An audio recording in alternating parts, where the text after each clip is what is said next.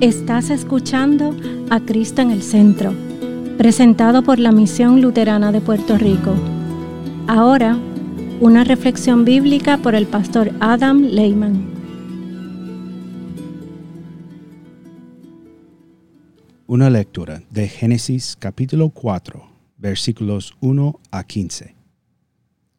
Adán conoció a Eva, su mujer, y ella concibió y dio a luz a Caín y dijo, Por la voluntad del Señor he adquirido un varón.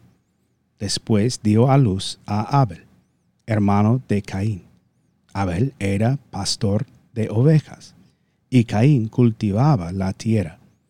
Andando el tiempo, sucedió que Caín llevó al Señor una ofrenda del fruto de la tierra, y Abel también llevó algunos de los primogénitos de sus ovejas de los mejores entre ellas. Y el Señor miró con agrado a Abel y su ofrenda, pero no miró con agrado a Caín ni a su ofrenda. Y Caín se enojó mucho y decayó su semblante. Entonces el Señor le dijo a Caín, ¿por qué estás enojado? ¿Por qué ha decaído tu semblante? Si haces lo bueno, ¿acaso no serás enaltecido? Pero si no lo haces, el pecado está listo para dominarte. Sin embargo, su deseo lo llevará a ti y tú lo dominarás. Dijo entonces Caín a su hermano Abel, Vayamos al campo. Y sucedió que mientras estaban ellos en el campo, Caín se levantó contra su hermano Abel y lo mató. Y el Señor le dijo a Caín, ¿Dónde está tu, hermano Abel? Y él respondió, No lo sé. ¿Acaso soy yo el guardián de mi hermano? Y el Señor le dijo, ¿qué es lo que has hecho? Desde la tierra la voz de la sangre de tu hermano me pide que le haga justicia. Ahora pues, maldito serás por parte de la tierra, que abrió su boca para recibir de tus manos la sangre de tu hermano. Cuando labres la tierra, no te volverá a dar su fuerza, y andarás por la tierra errante y extranjero. Caín le dijo al Señor, mi castigo es muy grande para poder soportarlo. Tú me echas hoy de la tierra, y tendré que esconderme de tu presencia. Errante y extranjero andaré por la tierra, y sucederá que cualquiera que me encuentre me matará. Pero el Señor le respondió, pues cualquiera que mate a Caín será castigado siete veces. Y el Señor puso en Caín una señal, para que cualquiera que lo encontrara no lo matara.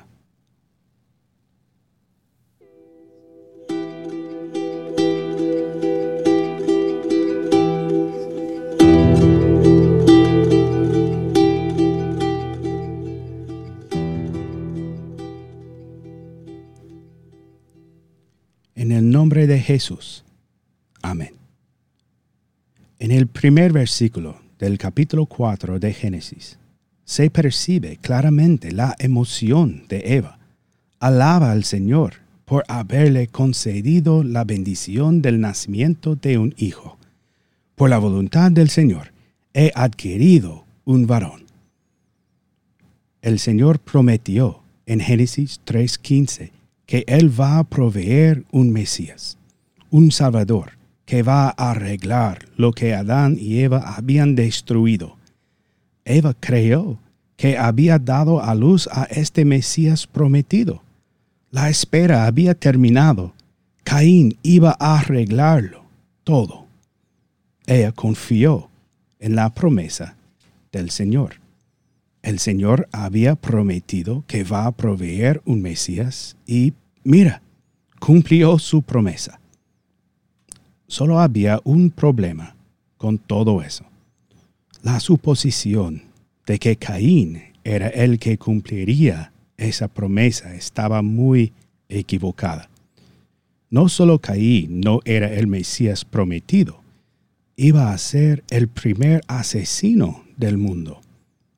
Jesús mismo llama a Abel un mártir de la fe en Lucas capítulo 11. Si Caín cumple de alguna manera la profecía del Mesías, es de esta manera.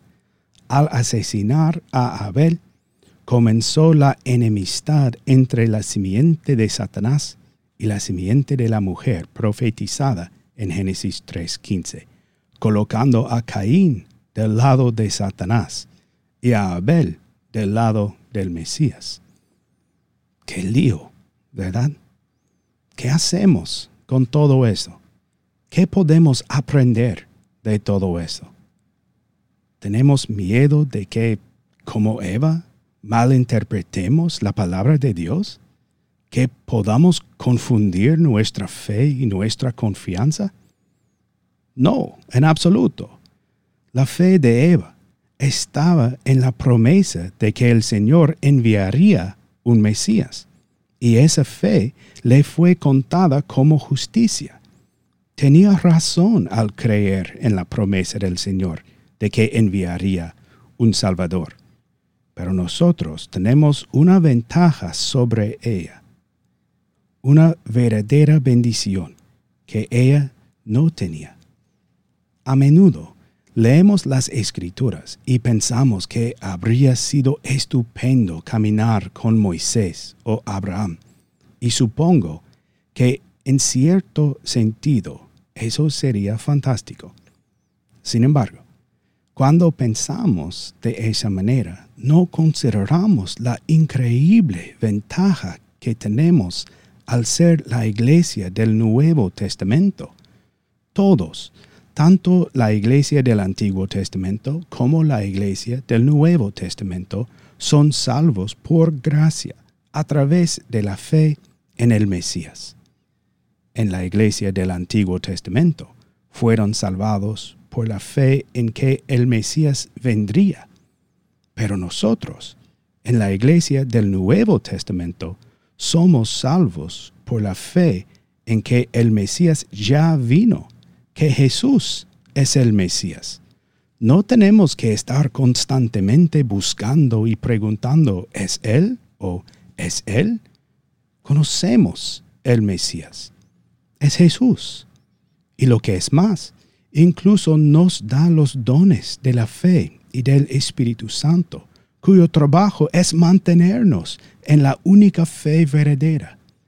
Nos ha dado el bautismo que ahoga al viejo Adán en cada uno de nosotros y que nos levanta como nuevas creaciones, como templos del Espíritu Santo, y nos da su propio cuerpo y sangre para comer y beber, haciéndonos uno con Él, haciéndonos su propio cuerpo, y Él es nuestra cabeza, y nos da su palabra clara una palabra que proclama que Él es el Cristo, el Hijo del Dios viviente, que apacigua todos nuestros miedos y dudas. Oremos por la paz que sobrepasa todo entendimiento humano, la paz que solo Jesús puede traer, la verdadera paz entre Dios y el hombre. Adán y Eva esperaban el cumplimiento de esa promesa. Pero tú no. El Señor ha cumplido su palabra.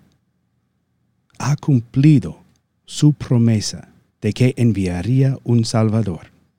Mira a Jesús, espera en Él y solo en Él, y tendrás la paz, hoy y para siempre. En el nombre de Jesús. Amén.